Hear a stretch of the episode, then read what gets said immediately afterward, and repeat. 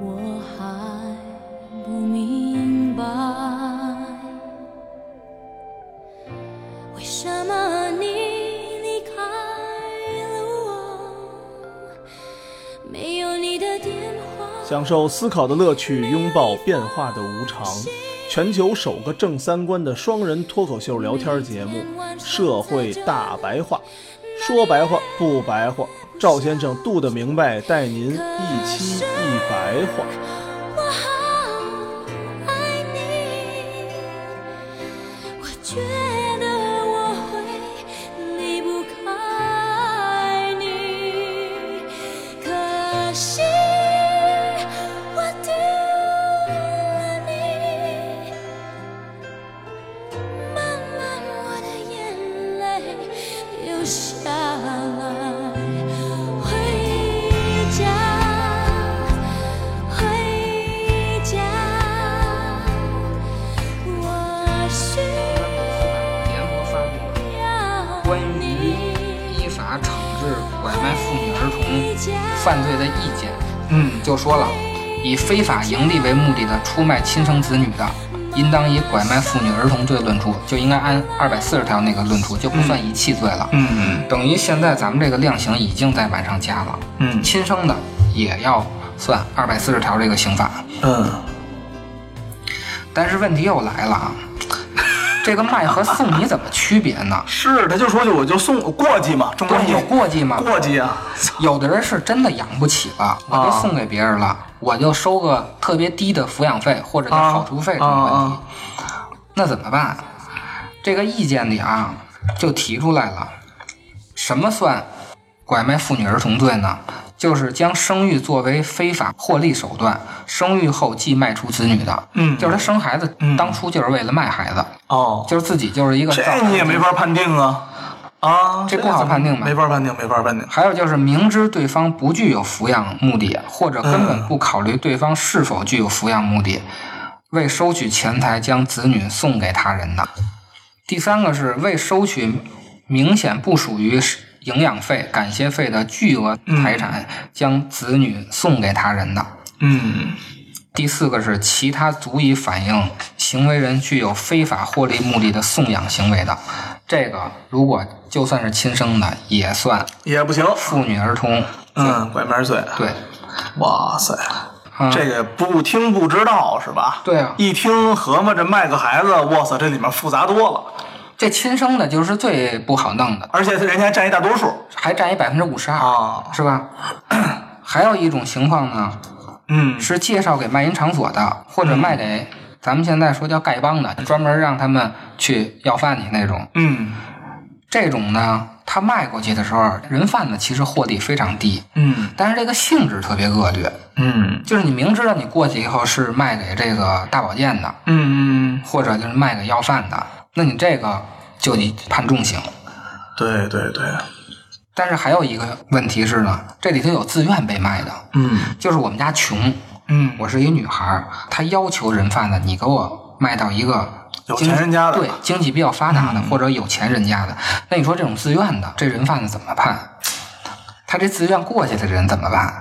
是这意思，还有一种情况啊，咱们可能不知道，嗯福利院就跟咱们转学时候收取那个赞助费似的，嗯你从福利院领养一个孩子，福利院现在会收取赞助费。啊，不是白领养啊，不是白交钱呢领也养不是白领养。那这个算不算以非法获利为目的对呀，这出怎么嗯卖的？这个这怎么算？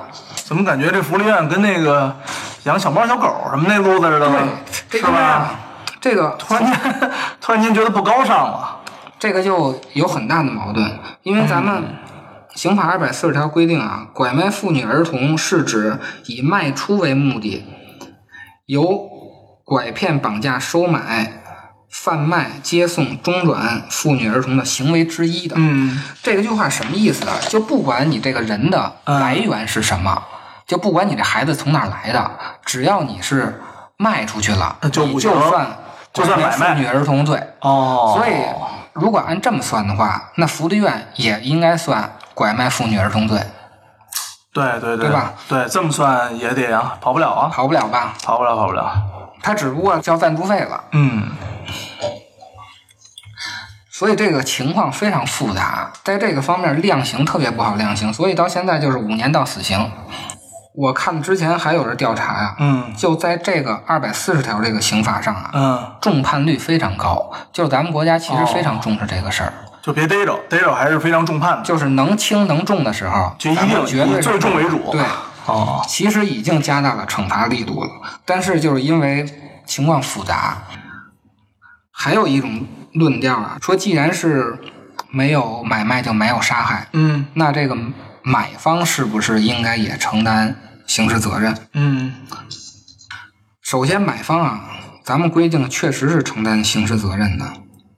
收买或拐卖妇女儿童后，违背被收买妇女儿童意愿，阻碍其返回原居住地的，是要有刑事责任的。啊，有强奸、非法拘禁、伤害、侮辱等行为，应数罪并罚。或者就是一而再、再而三的收买被拐卖妇女儿童，收买多名拐卖妇女儿童的，这个也是要判刑的。还有就是组织、诱骗、强迫被收买的妇女儿童从事乞讨、苦役或者盗窃、传销、卖淫等犯罪活动的。第五条是造成被收买妇女、儿童或者其亲属重伤、死亡以及其他严重后果的，嗯，这个就是买方其实也要负责任了。负这个刑事责任的。嗯但是同时，他也明确规定呢，不追究刑事责任的情况，一个是被追诉前主动向公安机关报案或者向有关单位反映，愿意让被收买妇女、儿童返回原居住地的，这种情况非常少啊，对，是？吧？花了钱了。嗯，对，我对吧对对，而且有时候俩人确实有感情了，或者跟孩子有感情了，是啊对吧？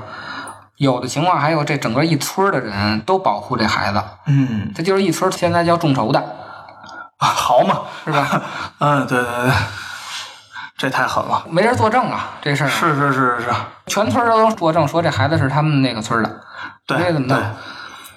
这个电视剧里演过呀，对吧？切切身身的演过，嗯对这啊就是他们家孩这就是现子实问题啊。嗯这，旁边七姑子八大姨都说这是他们家对啊孩呀子，对呀，还有一种不追究刑事责任的情况是，将被收买儿童送回其家庭的，将被收买妇女儿童交给公安机关、民政、妇联等机关组织的，这个就不追究刑事责任。嗯，情况太少见了，图啥呀？但是为什么咱们还有一个不追究刑事责任这么一个情况，还特地提出来呢？因为啊，这样可以减少执法成本。因为 找这个孩子呀，你想找到他实在是太难了。对，咱们看这电视剧啊，就够费劲的了。咱们就知道那太费劲了。对，这还是电视剧，那实际上啊，咱们这破案率百分之十七，那找一孩子真的非常难。对，这个就像啊所有的法律都有一个自首会那个从轻处理。嗯嗯，为什么自首会从轻处理呢？就是因为减少执法成本。哦，在这儿是吧？比如说啊，你给我省事儿了是吧？我杀了个人，嗯，这警察肯定能找着我，对但是他可能会花一个月，或者花一年时间，花一年时间。嗯那，这一年时间，人家对对就对得对耽误功夫嘛。没准这中间出现另外的案件呢，他就破不嗯了。就这一个人儿，他就得一直盯你这案子。对，什么时候磕你逮一着年也对，是，磕你十年也是。什么时候逮着你，什么时候算。对对对所以呢，要出现一个奖励机制，因为犯罪的人也是理性的，他一想，反正我也没逮着，我这么着呢，图一痛快的。我图一痛快，我坦白了以后呢，我可能死不了。对这么着呢，你也省事儿了，嗯警察呢也节约这个执法成本了。是的，另外一种呢，就是悬赏，嗯，就是我这个国家拿出我也点钱对来，我拿十万块钱，对是吧？我总比工资便宜啊。我让老百姓啊帮着我去找一块儿找也是一个节约执法成本的方法嘛。嗯，所以总的看下来啊，这个问题非常复杂，而且还不好解决。是这样的，真是。要想解决妇女儿童拐卖这个问题啊，我觉得还得从根儿上解决。嗯，一个就是加大社会福利，还有一个就是降低贫富差距，这俩都够难的， 都特别难。是吧？你干哪家这事儿都要你的命啊！对啊，这是从降低发案率的角度考虑啊，一个是加大社会福利，一个是降低贫富差距。为什么要降低贫富差距呢？有一个数据啊，是我国近二十余年来中国大陆省际拐卖人口中，浙江、福建、江苏、山东、安徽是主要的流入省份，都是他们买的，都是他们买的。有钱是吧？可以对，说，云南、贵州、广西、四川、新疆是主要的流出省哎份。呦，我说句实话啊，我还以为什么福建、江苏、山东这种人口极多的地方是流出省呢。所以咱们嗯看这个数据就知道啊，大城市并不怎么丢孩子，买孩子买反孩而子多，嗯多，就是经济发达的地方，它是需求孩子；经济低的地方，它是卖孩子的。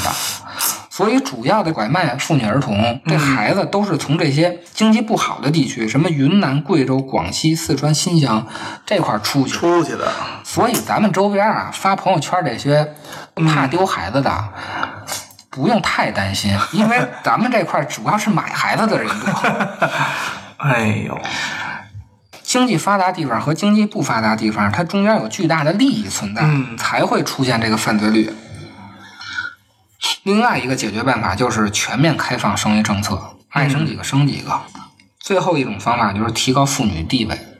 但是你说的这一点啊，就我想到一个事儿，就是你看咱们现在社会已经发展到这么高级了，你看咱们能够从身边儿的一些朋友身边儿，对吧？因为咱们本身都是学艺术的嘛，嗯，即便到这样，我感觉啊，城市中很多学艺术也好，学这方面的女性，啊，或者说我们接触到的多数人，女孩子，还真的是保持着一种，我争取把自己卖给一个好人家这么一个底层思维。嗯，虽然说我们都有工作，我们都很努力，但是真的，我从一些言语之中，还有我从一些小小的这种细微的情感之中觉出来，他们其实还是想找一个更好的怼出去，就能完成所谓的不工作。啊，然后呢，哎，我看看孩子，哎，我照顾照顾家就完事儿了，等等等等这种想法。这个确实是个老大难的问题啊。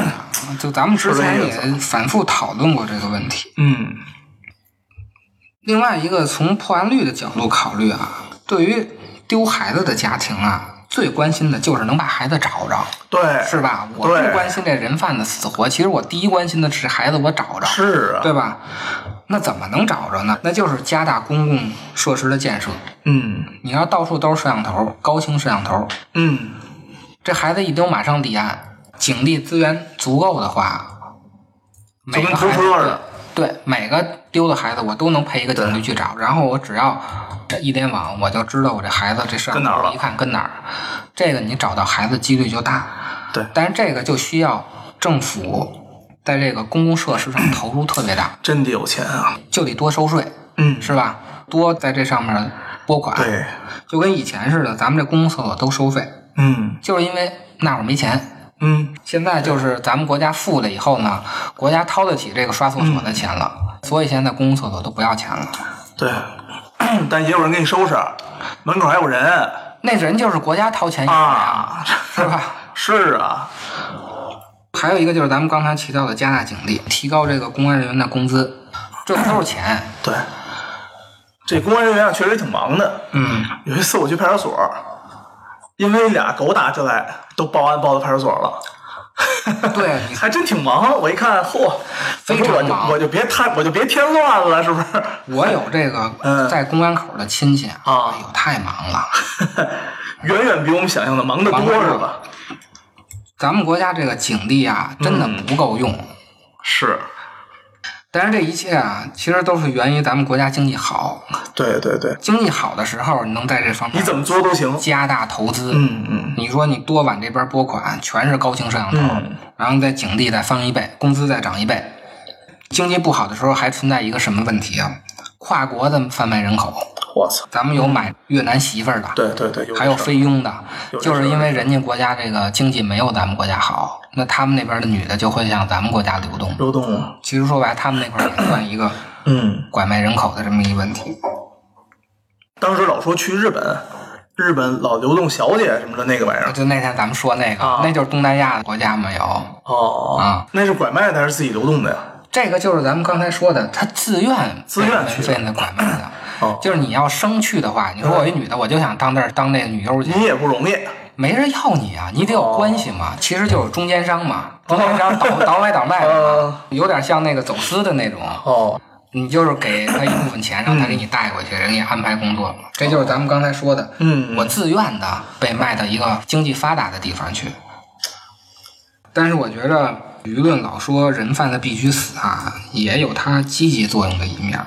是 是点压力吧？对，因为一场啊，起码在立法的机构啊、行政机构啊，他就知道这个问题现在其实挺严重。但是他也有问题，就这个舆论，因为现在啊，炒这些人贩子必须死啊，我搜了一下，嗯，就在、都这个、是啥人？呢？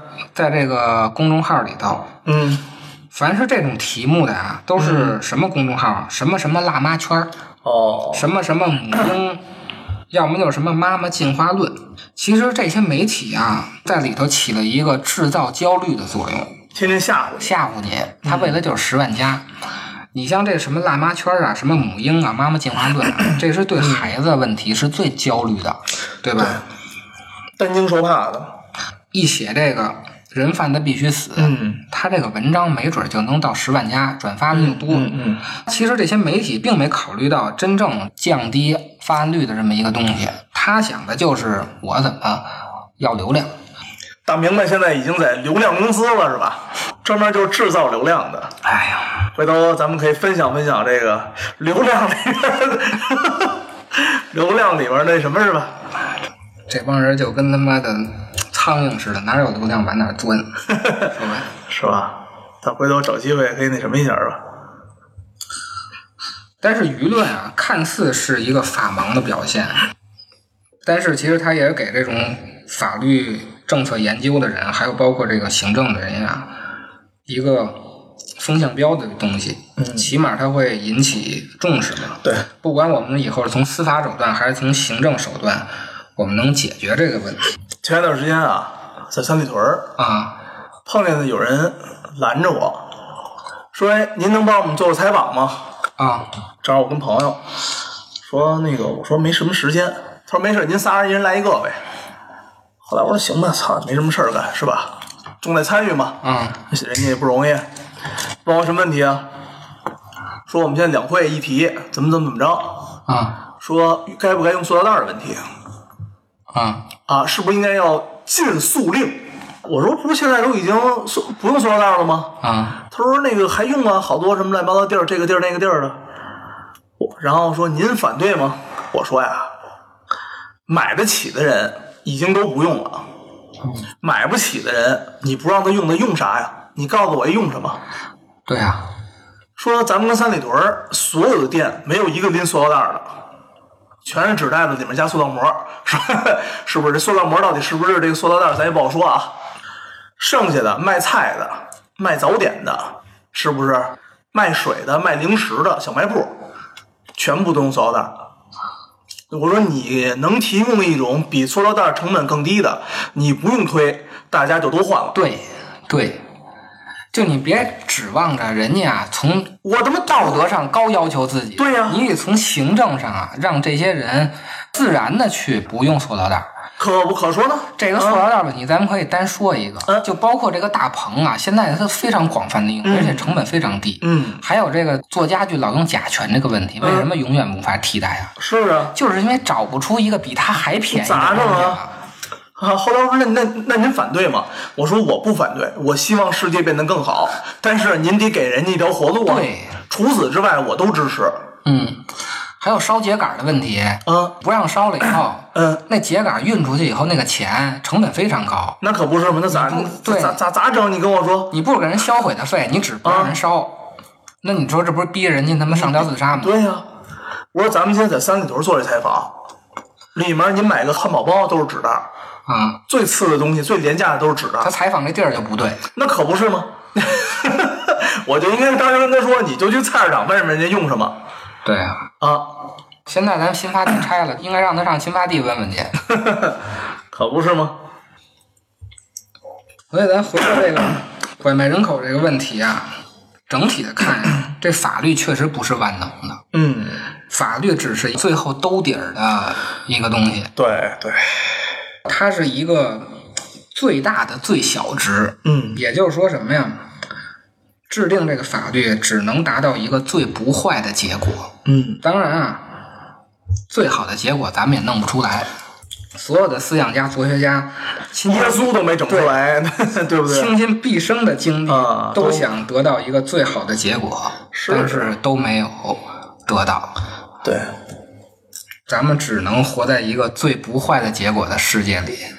就先尽量注意好自己的这孩子的安对，全，就把自己是吧孩子看好。看好了，然后呢，国家呢从各个层面开始一点点的完善起来，是个正事儿。但是你该发泄呢，还是该发泄，对，是吧？？骂街骂你的，该骂街骂你的，嗯，指着一刀就能给解决的社会问题，这事儿还是没辙的。咱们再回顾一下，对不对？有将近百分之五十二的孩子是自己亲生父母卖出去的呀对。啊，您说说这个事儿，你让国家怎么管对啊？，这是人贩子的人品问题、道德问题吗？这是一个经济问题。记着，我小时候在儿童医院看病的时候，嗯我清楚的记过好 几次。嗯，那孩子搁在那儿，然后上面写一个纸条，说什么救救他，什么谢谢，就是孩子生病，家里人养不起，哦旁边搁点水果啊，什么饮料啊，嗯这家长就找不着了。你小八时候，我，小时候就八几年的时候，哦我记事儿了，大概是八五年、八六年的时候吧，嗯就躺在那儿，那孩子可能一岁吧，或者不到一岁嗯，以前我的朋友啊是在工商银行的，啊，工商银行就都知道这些央视里边这些明星啊、主持人挣多少钱。啊其中呢，就说到倪萍了。他说倪萍啊什么，他们都真有挺有钱的，啊，对吧？毕竟主持界一姐啊，对吧？不是闹着玩儿一的，姐嗯对，不是闹着玩儿的。然后倪萍消失多年，有一次爆出一篇文章来，啊，倪萍的孩子有病，然后呢，离了婚了，工作也不做了，全部隐退啊拿着钱给孩子治病，治了个倾家荡产。哪家都不容易，说对呀、你想想一个，长亭外，古道边，芳草碧连天。晚风拂柳笛声残，夕阳山外山。天之涯，地之角，知交半零落。一壶浊酒尽余欢，今宵别梦寒。